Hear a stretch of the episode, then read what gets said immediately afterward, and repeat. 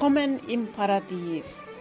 Unter paradiespodcast.com findest du Themen, wie du dein Leben in Fülle, Freude und Faszination erlebst.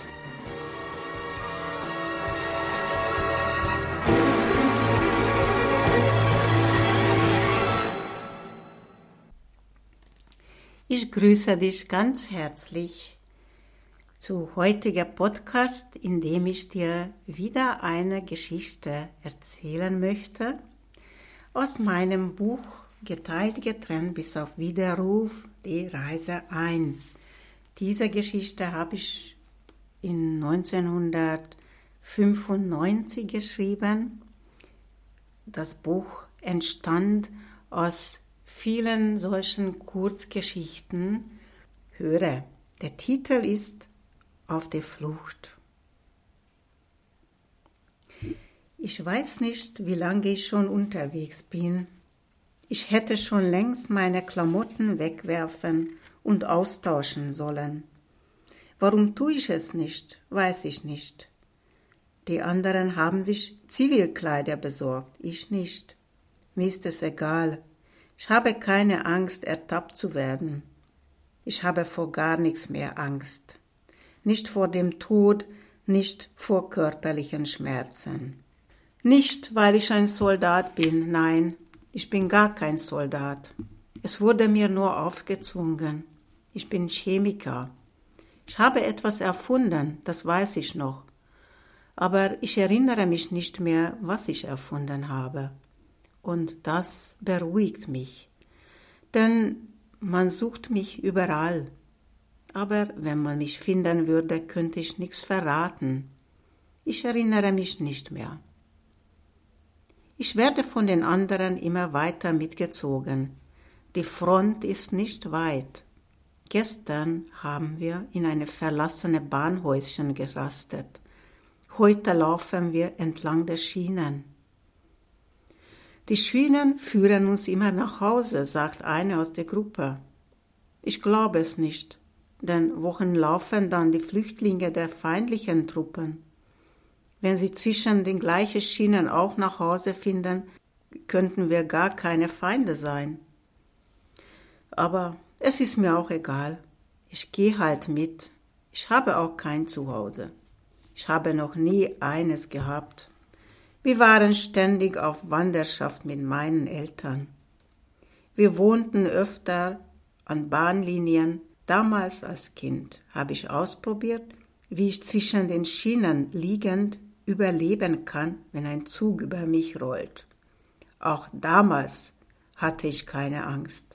Hier wird es notwendig, so etwas zu können.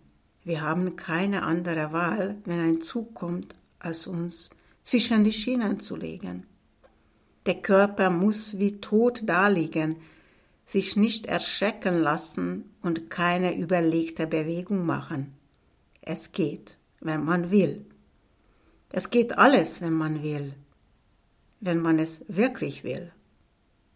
Ich bin sowieso nicht mein Körper. Es juckt mich nicht, wenn ihm etwas zustößt. Er ist aber klug und hört auf mich. Er weiß, ich will ihm nichts Böses. So sind wir gute Gefährten. Neben mir läuft der Philosophielehrer. Er schreibt Gedichte. Er hat immer etwas zu schreiben dabei. Jedes Mal, wenn wir Rast machen, schreibt er seine Gefühle raus. Er ist der lockerste in der Gruppe, bestimmt vom Schreiben. Es staut sich in ihm keine Angst, keine Schmerz, keine Hoffnungslosigkeit auf. Er liest mir immer vor, was er geschrieben hat. Wirklich schön. Die anderen wollen es nicht hören. Sie wollen an ihre Ängste, Schmerzen und Hoffnungslosigkeit nicht erinnert werden. Sie verdrängen lieber und tragen all dies in ihre Glieder, ihre Muskeln, und wenn der Zug über sie rollt, machen sie einen Buckel und zucken, was einem das Leben kosten könnte. Und der Zug kommt schon wieder. Wir sehen ihn noch nicht, aber am leisen Zittern der Schienen erkennt man es. Wir müssen jetzt tatsächlich schnell machen, rein zwischen die Schienen. Außerhalb gibt es keine Möglichkeit, keinen Platz. Ich habe gerade noch so viel Zeit, dass ich kontrollieren kann, ob alle flach liegen. Ich drücke den Philosophen runter und ziehe meinen Kopf ein. Der Zug ist da. Er sieht unempfindlich, kalt und brutal aus.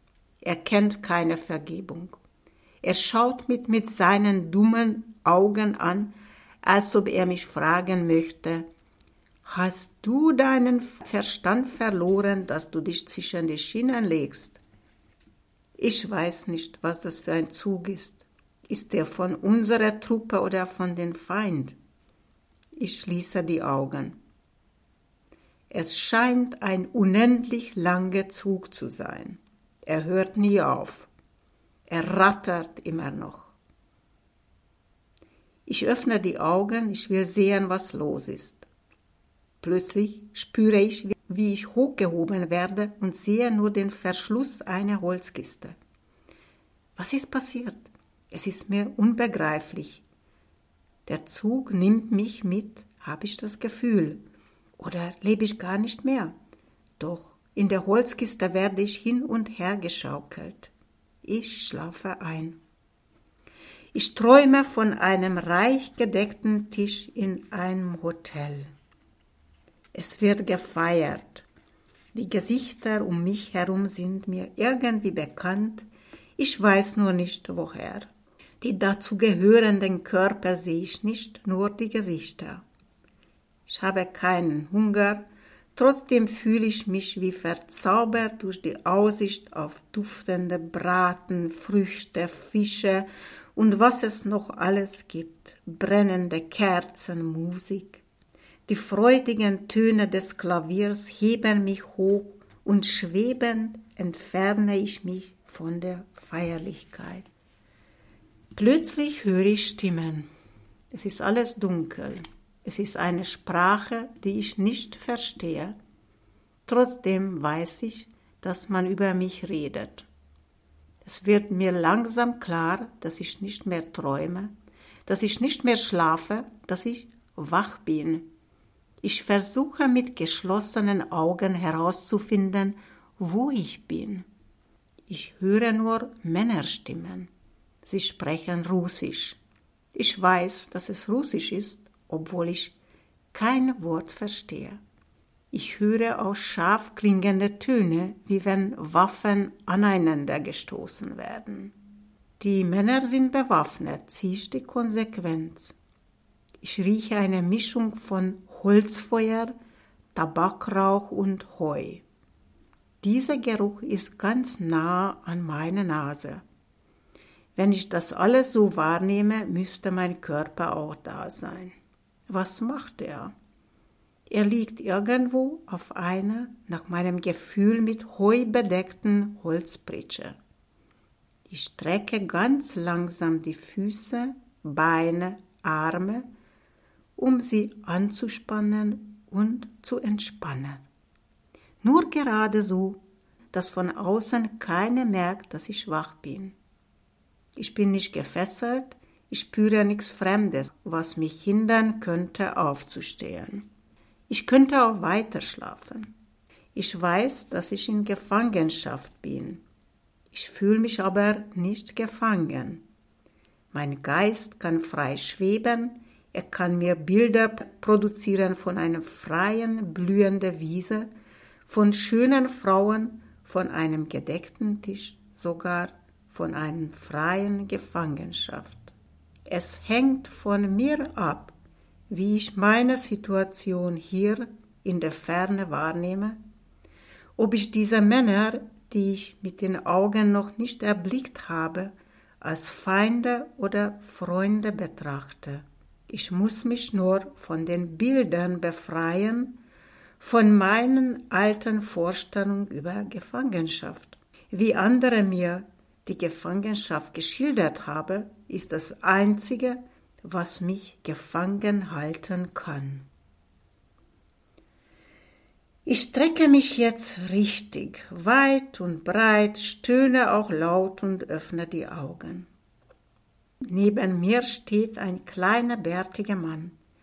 In seiner Hand hält er eine Tasse voll duftenden, dampfenden Tee. Er hat keine Waffe bei sich. Er lacht und zeigt mir die Tasse. Er sagt etwas, als ob er mich auffordern würde, aufzustehen und den Tee zu trinken. Ich setze mich auf. Ich bin in einem kleinen Raum, der halb offen ist. Es sind mehrere Pritschen da, aber außer mir liegt hier keiner.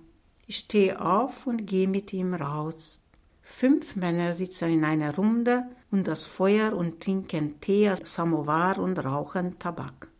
Es sieht aus wie auf einem Hof. Rundherum sind mehrere provisorisch errichtete, zum Hof offene Räume als geschützte Schlafgelegenheiten. In der Nähe des Feuers steht ein rundes Metallgestell, wo die Waffen aufgestellt sind. Die Männer nicken mir freundlich zu, sie machen mir Platz und reichen mir eine Tasse Tee.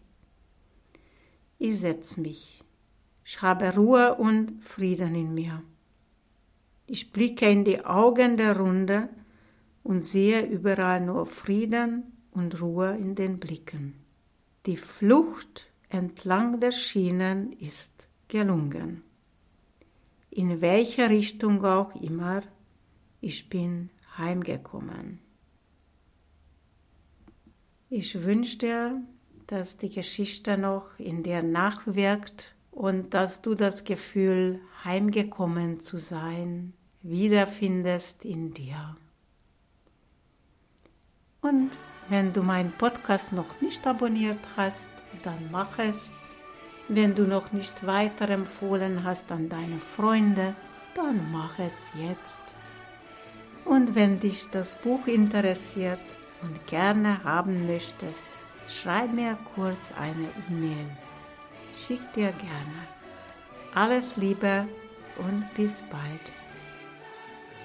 Herzlichen Dank für das Zuhören. Das war das Paradies-Podcast von Katalin Fay.